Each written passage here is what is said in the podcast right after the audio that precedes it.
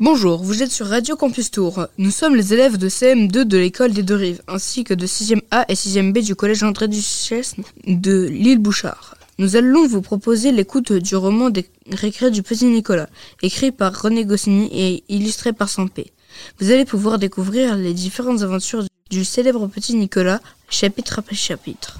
Ce projet a été entièrement élaboré par les élèves de CM2 de 6e sous l'idée de Madame Boissineau, Madame Morisset, professeure des écoles, Madame Adjaï, professeure de lettres, Madame Boutegour, documentaliste. Ce projet n'aurait pas pu être réalisé sans Sébastien, notre animateur de Radio Campus, qui a fait tout l'habillage sonore de nos enregistrements. Merci à Armand pour la musique d'introduction. Merci à Tania d'avoir participé au chapitre La montre. Allez, bonne écoute.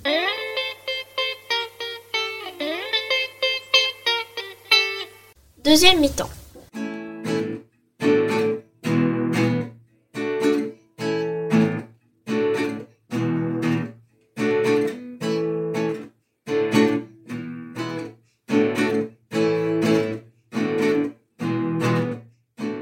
Durant toute la semaine, les coups de téléphone entre le père de Nicolas et les autres pères avaient eu pour résultat de modifier sensiblement l'équipe.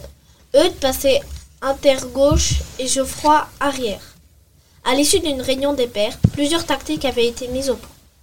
La principale constituait à marquer un but dans les premières minutes, à jouer la défensive, puis profiter d'une contre-attaque et en marquer un autre. Si les enfants suivaient à la lettre ces instructions, ils remporteraient le match par 5 à 2. Puis, puisqu'ils menaient déjà par 3 à 2, les pères de Nicolas et de ses amis et ceux de l'autre école étaient au grand complet, quand le match débuta dans une ambiance passionnée à 16h03. On n'entendait que les pères sur le terrain. Cela énerva les joueurs. Durant la première minute, rien d'important ne se passa, si ce n'est si un shoot de Rufus dans le dos du père de Mexin et une gifle que Clotaire reçut de son père pour avoir manqué une passe. Joachim, qui était le capitaine à ce moment, il avait été décidé que tous les joueurs seraient capitaines durant cinq minutes chacun. Elle a demandé à l'arbitre de bien vouloir faire évacuer le terrain. Clotaire ajouta que la gifle l'ayant commissionné, il ne pourrait plus tenir son poste. Son père dit qu'il prendrait sa place. Ce que l'autre école protesta et disent qu'ils prendraient leur père avec eux.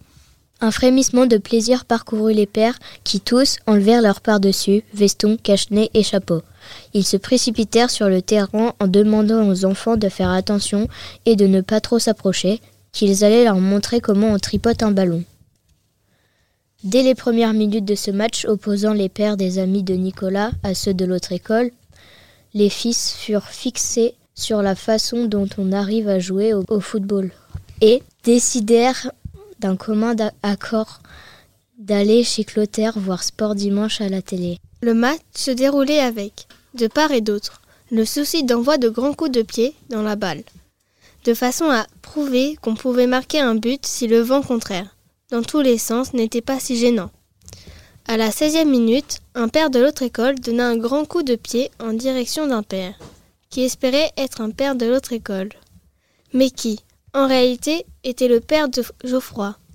Celui-ci envoya un grand coup de pied encore plus fort. Le ballon atterrit au milieu de quelques caisses, boîtes de conserve et d'autres ferrailles.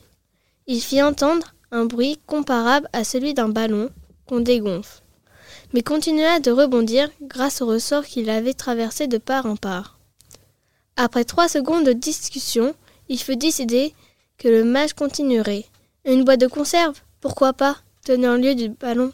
À la 36e minute, le père de Rufus en position d'arrière arrêta la boîte de conserve qui se dirigeait en tournoyant vers sa lèvre supérieure.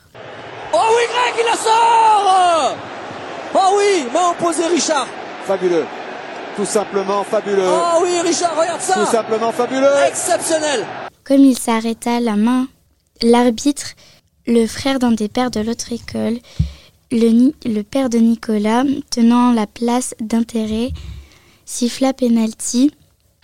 Malgré les, protestations de certains joueurs, le père de Nicolas et, tous les pères des amis de Nicolas. Le une penalty fut tiré et le père de Clotaire, qui jouait goal, ne put arrêter la boîte malgré un geste de dépit. Quel scandale cet arbitrage, c'est invraisemblable. Jamais vu un individu pareil. Il devrait être en prison, pas sur un terrain de football. Les pères de l'autre école j- égalisaient donc et la marque était de 3-3. Il restait quelques minutes à jouer. Le père, les pères étaient inquiets euh, quant à l'accueil que leur réservait leur fils s'ils perdaient le match. Le jeu qui jusqu'alors avait été mauvais devint ex- exécrable. C'était pas mauvais, c'était très mauvais. Voilà, exactement. Alors reprenons. Les pères de l'autre école jouaient la défense. Certains posaient les deux pieds sur la boîte, empêchaient les autres de la prendre. Soudain, le père de Rufus, qui est agent de police dans le civil, s'échappa, dribblant deux pères adverses, il se présenta seul devant le goal, shoota sèchement euh, et envoya la boîte au fond du filet. Les pères de Nicolas et ses amis remportaient le match par 4 à 3. Sur la photo de l'équipe gagnante prise après le match, on reconnaît debout de gauche à droite les pères de Maxent, Rufus, le héros du match, Eudes, blessé à l'œil gauche, Geoffroy, Alceste, assis, les pères de Joachim, Clotaire, Nicolas, blessé à l'œil gauche dans un choc avec le père de Eudes et Agnan.